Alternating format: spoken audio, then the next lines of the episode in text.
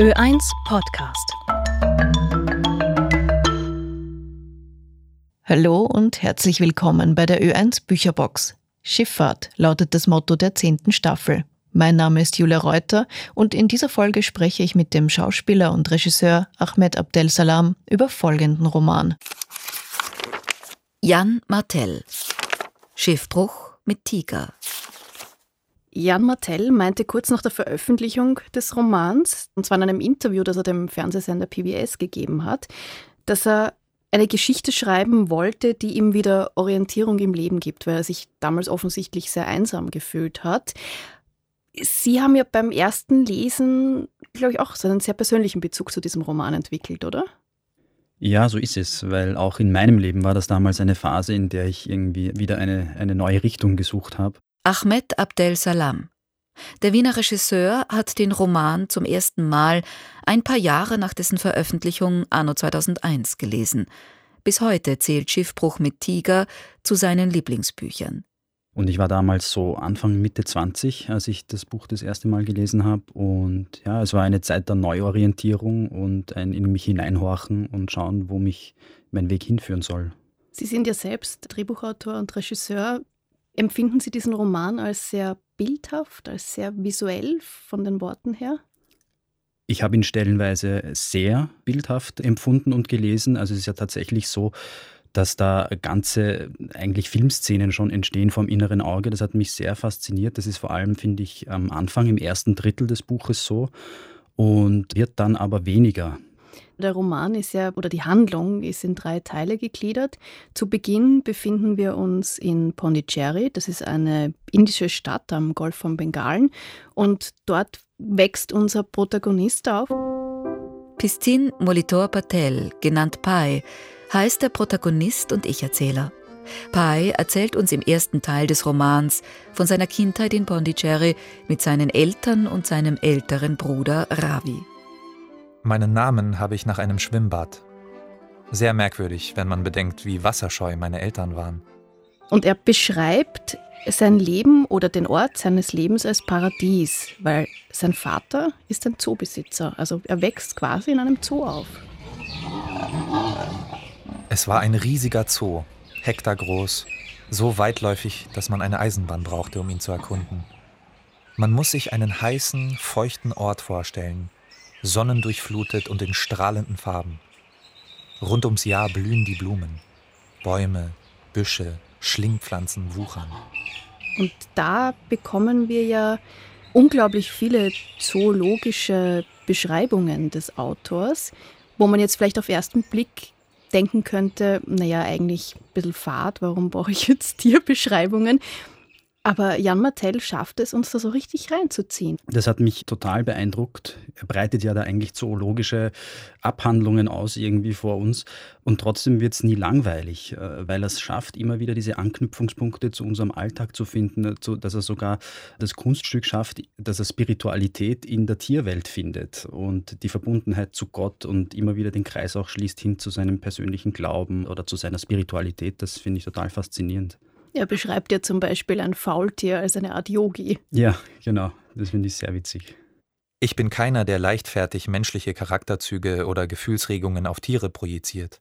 Doch viele Male, wenn ich ein ruhendes Faultier betrachtete, hatte ich den Eindruck, dass ich in der Gegenwart eines an den Füßen hängenden, tief in seine Meditation versenkten Yogis war oder eines ganz dem Gebet ergebenen Eremiten, in der Gegenwart von Wesen großer Weisheit, deren inneres Leben jenseits all meiner wissenschaftlichen Forschungen lag. Schiffbruch mit Tiger ist dramaturgisch in drei Teile gegliedert. Die erwähnte Kindheit in Pondicherry, die 227 Tage dauernde Odyssee auf offenem Meer nach dem Schiffbruch sowie der Versuch einer Rekonstruktion der tatsächlichen Ereignisse nach Pais Rettung. Dazwischen gibt es immer wieder kurze Episoden, in denen der Autor auf Pai in der Gegenwart trifft und ihn seine Geschichte erzählen lässt. Je weiter der Roman voranschreitet, desto mehr stellt sich die Frage, ob wir es mit einem unzuverlässigen Erzähler zu tun haben. Der Autor selber hat gemeint, man kann den Roman zusammenfassen in drei Aussagen. Und zwar die Aussage Nummer eins, das Leben ist eine Geschichte. Zweite, du kannst deine Geschichte auswählen. Und die dritte, Eine Geschichte mit Gott ist die bessere Geschichte. Kann man das vielleicht auch ein bisschen auf die drei Handlungsteile übertragen? Ich glaube, das kann man ziemlich genauso übertragen, ja. Also ich hätte es auch so gesehen. Und ich kann mich auch sehr gut mit diesen drei Zitaten und Aussagen identifizieren. Ob die Geschichte mit Gott die bessere ist, das ist vielleicht äh, eine andere Sache. Also das steht dann sozusagen im Ermessen jedes und jeder Einzelnen. Aber ich finde schon, vor allem für mich das Zentrale ist, ja, das Leben ist eine Geschichte und du kannst deine Geschichte selbst schreiben. Das ist ja das, worum es im Kern auch geht ein bisschen.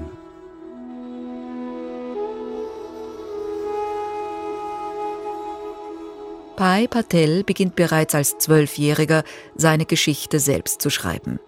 Nachdem er in der Schule permanent wegen seines Namens gehänselt worden ist, Piscin klingt wie Pissen, beschließt er von nun an nur mehr Pai genannt zu werden.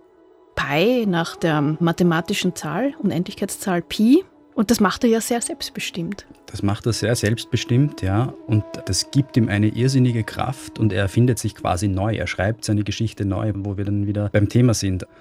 Was mir da auch aufgefallen ist, der Autor streut ja immer wieder feine Hinweise, ähm, gibt subtil irgendwie Interpretationsmöglichkeiten und ich finde ja auch gerade beim Namen Pi, bei der Zahl Pi ist es ja auch so, das wird ja auch eine irrationale Zahl genannt und auch eine transzendente Zahl und das sind ja alles so Dinge, die ein bisschen mitschwingen, weil in der Spiritualität bist du ja immer auf der Suche nach dem Transzendenten und manche möchten das vielleicht irrational nennen. Das finde ich sehr schön dass sogar der Name, der selbstgewählte Name dann so eine Bedeutung hat. Und so fand ich in dem griechischen Buchstaben, der aussieht wie ein Schuppen mit einem Wellblechdach drauf, in jener rätselhaften, irrationalen Zahl, mit der die Wissenschaftler das Universum begreifen wollen, meine Zuflucht. Zuflucht findet Pai auch im Glauben, ursprünglich im Hinduistischen, doch nach und nach fühlt sich der zu diesem Zeitpunkt zwölfjährige Bub auch im Christentum und im Islam heimisch, er nimmt an Gottesdiensten teil und geht in die Moschee. Es gibt dann eine sehr lustige Szene, wo Vertreter der drei Glaubensrichtungen gleichzeitig auf Pai und seine Familie treffen und sich herausstellt, dass er sich allen drei Glaubensrichtungen zugehörig fühlt. Und das wollen die zuerst nicht akzeptieren. Ja, das finde ich auch eine der mit Abstand lustigsten Szenen in diesem ganzen Roman, wo halt der eine sagt irgendwie, er kann doch nicht äh, in die Moschee gehen und Moslem sein, er ist Christ und der Moslem sagt, er kann doch kein Christ sein. So. Und ich habe mich ja auch sehr an die Ringparabel aus Nathan der Weise erinnert gefühlt.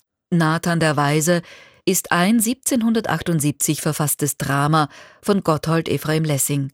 Ein Plädoyer für die Gleichwertigkeit des Judentums, Christentums und des Islams wo es ja auch darum geht, dass diese drei unterschiedlichen Glaubensrichtungen äh, den Raum haben, nebeneinander äh, stehen zu können und wo es auch wieder darum geht, dass jeder seine eigene Geschichte schreiben und glauben darf. Und es geht um Toleranz und um Menschlichkeit. Und bei Nathan der Weise geht es ja auch extrem gegen diesen religiösen Fanatismus. Und das ist etwas, das man da auch sehr stark spürt, finde ich.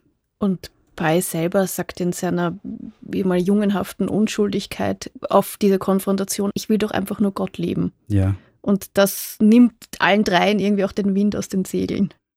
Anscheinend waren es genau die Worte, die gebraucht wurden. Man kann doch einen Jungen nicht dafür tadeln, dass er Gott lieben will. Mit gequältem, eifersüchtigem Lächeln gingen die drei Weisen ihres Weges. Wenn wir dann zu Teil 2 der Handlung kommen, mit dem Beginn, wo so eine Leichtigkeit zu spüren war in dem Ganzen und halt eben auch so viel Humor drin gesteckt ist, habe ich nicht damit gerechnet, dass es so gar düster wird. Also dieser Überlebenskampf, die Einsamkeit, die Angst, das macht Jan Martell unglaublich spürbar. Es hat einige Stellen gegeben, die für mich auch sehr schwer zu lesen waren. Vielleicht nur kurz umrissen, wie es überhaupt kommt zu diesem Schiffbruch 1975 rief die damalige Premierministerin Indira Gandhi einen Ausnahmezustand in Indien aus, der 21 Monate andauern sollte. Dieser reale historische Hintergrund bewegt Pais Vater im Roman dazu, mit seiner Familie und einigen Tieren aus dem Zoo auf einem japanischen Frachter nach Kanada auszuwandern. Das Schiff gerät in ein schweres Unwetter und kentert. Pai kann auf einem Rettungsboot entkommen, doch er ist nicht allein. Ein Zebra, ein Orang-Utan, eine Tüpfelhyäne sowie ein bengalischer Tiger namens Richard Parker sind ebenfalls an Bord. Nach einem blutigen Gemetzel unter den Tieren muss sich der 16-Jährige das Boot schlussendlich mit dem Tiger teilen. Also es ist ein stetiger Ausnahmezustand, ständig muss er alarmiert sein, alle Sinne geschärft, in jeder Richtung lauert Gefahr. Das ist sehr eindringlich geschildert. Ich hatte das Gefühl, dass ich wirklich auch einfach das Salz vom Meerwasser auf meiner Haut spüren kann und die brennende Sonne und den Durst und den Hunger, wie das einfach alles erzählt ist. Alles um mich war flach bis zum Horizont. Ein einziges weites Panorama in Blau. Nichts versperrte mir die Sicht. Die Unendlichkeit war wie ein Schlag in den Magen. Ich ließ mich auf den Rücken fallen, rang nach Atem. Der zweite Schiffbrüchige kam in Sicht. Er stemmte sich auf den Bootsrand und blickte zu mir herüber. Ein unvermittelt auftauchender Tiger ist in jeder Umgebung ein atemberaubender Anblick. Aber hier war es umso überwältigender.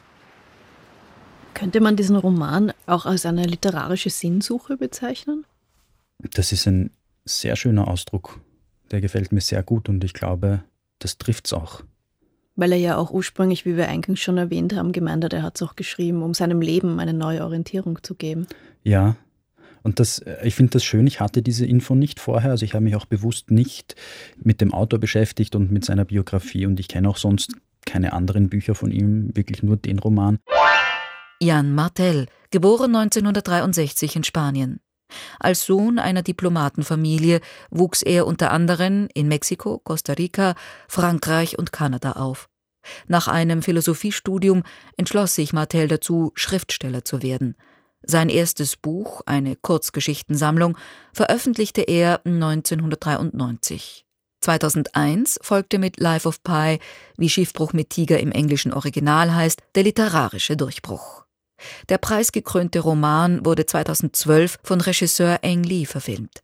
Wiederkehrende Themen in Jan Martells Büchern sind Tiere, Philosophie und Glaubensfragen. Und ich finde ja, dass man das auf fast jeder Seite spürt, dass das tatsächlich etwas ist, das ihm ein inneres Anliegen war. Also dass er ohne jetzt auch zu wissen, ob er ein gläubiger Mensch ist oder so. Aber ich finde schon, dass man das spürt und dass da etwas sehr Authentisches, auch eine Sehnsucht und Schmerz und äh, ja, der Wunsch nach einem Sinn, nach einer Richtung dass das sehr durchkommt. Und ich glaube, dass genau diese Dinge, die da unter der Oberfläche erzählt werden, dass die mich damals als jungen Mann so angesprochen haben, ohne dass ich es hätte benennen können. Und erst jetzt als Erwachsener ähm, ja, kann ich so ein bisschen mit dem Finger drauf zeigen und verstehe jetzt auch, was mich damals so berührt hat. Ein Roman, aus dem man sicher sehr viel mitnehmen kann. Auf jeden Fall, ja. Und ein Roman, wo man wirklich einfach tatsächlich, wenn man ihn noch einmal lesen will oder wenn man ihn durchblättern möchte, in vielen Kapiteln einfach auf Spurensuche gehen kann. Und das ja, finde ich sehr aufregend. Vielen Dank für das Gespräch. Ja, danke für die Einladung. Zu Gast bei Julia Reuter war Ahmed Abdel Salam. Der Drehbuchautor, Schauspieler und Regisseur wurde 1983 in Wien geboren und studierte an der Filmakademie. 2023 war sein psychologischer Horrorfilm Heimsuchung in österreichischen Kinos zu sehen. Das war eine Folge der Ö1 Bücherbox, Staffel 10, zum Thema Schifffahrt. Schiffbruch mit Tiger von Jan Martell ist in der Übersetzung von Manfred Allier und Gabriele Kempf-Allier im Fischer Taschenbuchverlag erhältlich. Die Romanzitate hat Sky MacDonald gelesen, gesprochen hat außerdem Ursula Scheidle. Gestaltung, Redaktion und Idee Julia Reuter. In der nächsten Staffel werden wir uns dem Thema Dunkelheit widmen.